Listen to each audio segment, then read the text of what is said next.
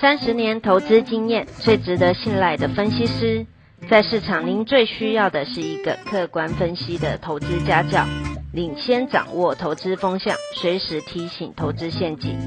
亲爱的粉丝朋友们，一定要记得要按订阅，并且开启小铃铛，才不会漏掉蔡总每一天对盘市精辟的解析哦。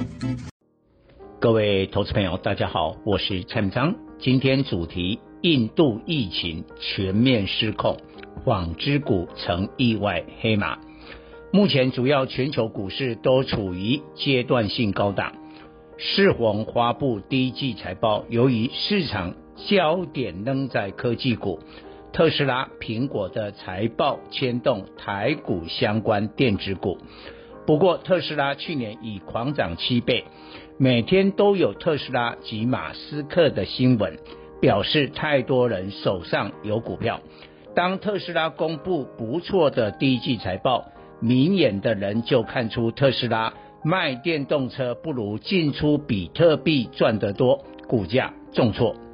同样，苹果将发布财报也会优于预期，但不代表股价会大涨。台厂苹果供应链恐平静。应对，因为苹果去年股价已大涨八十趴了。第二季通常是 iPhone 清库存的淡季，缺乏强力题材。美国最新规定，打了疫苗的人在户外不必戴口罩，表示美国民众开始在外面购物消费了。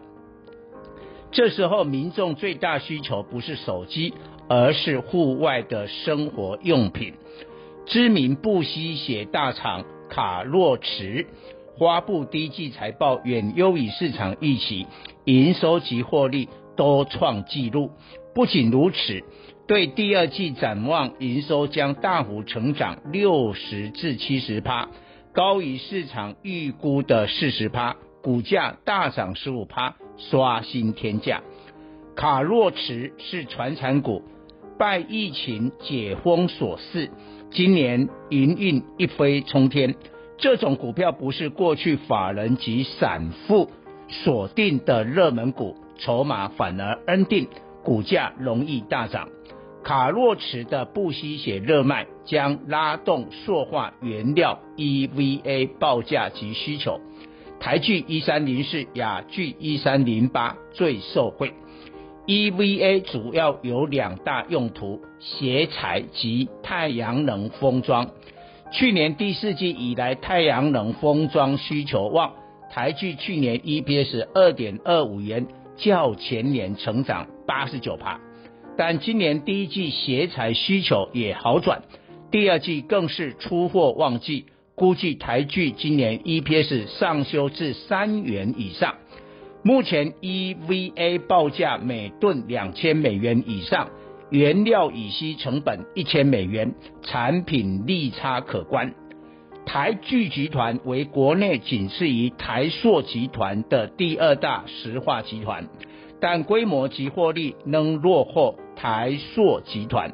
主要差别是台聚集团没有自己最上游原料乙烯的产能。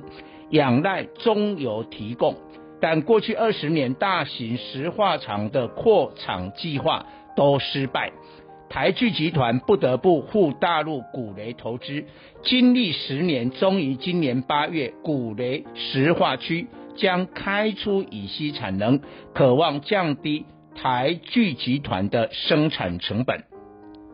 台聚集团包括了台聚。雅聚、台达化一三零九、华夏一三零五等，台剧透过持股一百趴的子公司转投资持有华夏二十四点二趴、雅聚三十二点四趴、台达化三十六点七趴。今年各家公司获利大成长，最后又回归台剧，因而台剧今年来股价大涨六十七趴，领先其他集团各公司。股雷投资案的台湾厂商以台聚集团持股三十五趴最大，当然股价先行反应，但还有联华集团、合同集团，未来也会享有乙烯产能降低成本的好处。合同一七一四低价且涨幅落后，周三攻上涨停，开始有转强现象。联华集团旗下的塑化原料厂是联成一三一三，主要生产 DOP 及 PVC，今年报价都看涨。欧美疫情逐步解封，对大宗商品需求增加，但供给原物料的新兴国家却出现印度疫情全面失控的黑天鹅。印度连续六日三十万例确诊，成全世界最严重国家。世卫组织说，印度实际病例及死死亡人数是官方数字的二十至三十倍，估计印度高达十五趴确诊，德里更达三十趴，不堪负荷，印度医疗机构即将崩溃。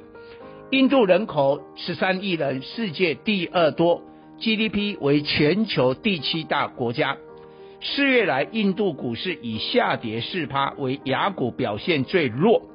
印度也是农业制造大国，四月疫情失控恶化，印度五至六月的黑天鹅效应将影响全世界。印度是全世界第二大棉花生产国，产量占全球二十四趴。正常情况下，四月底开始全面播种，但疫情使劳动力短缺及棉农种植意愿降低。国际棉花期货现在蠢蠢欲动，美国棉花周二大涨二点四趴，每磅九十一美分。世界银行预测，另一产棉大国巴基斯坦今年产量下滑三十四趴。全球产量将减少八趴，但今年第一季棉花价格飙升十六趴，第二季再反映印度疫情恐再大涨，但欧美疫情解封对纺织服饰需求大增，棉花报价看涨。中国棉纱期货已在三月上旬刷新历史天价，大陆棉纱厂近来股价都在大涨。台湾最大棉纱厂南纺一四四零产能满载，接单至第二季底，并且有六个月的低价库存，库存利益将反映在第二季财报。另外，大东一四四一、东和一四四四低价的棉纺厂周三攻上涨停，显然已在反映印度黑天鹅事件。印度也是仅次于中国的第二大纺织生产国。印度疫情不少是是印度疫情失控，不少国际订单转至中国及东南亚生产。台厂成衣、三雄、如虹一四七六、聚阳一四七七、冠星 KY 四四三九接单到年底。日前卢鸿刷新天价五百五十五元。暗示被外界视为夕阳产业的纺织股，今年要成为台股意外黑马了。受到疫情的供给短缺，纺织产业现在最缺的是上游原料。棉花涨太凶，对化纤有替代需求。化纤四大原料 PTA、EG、AN、CPL 都在大涨。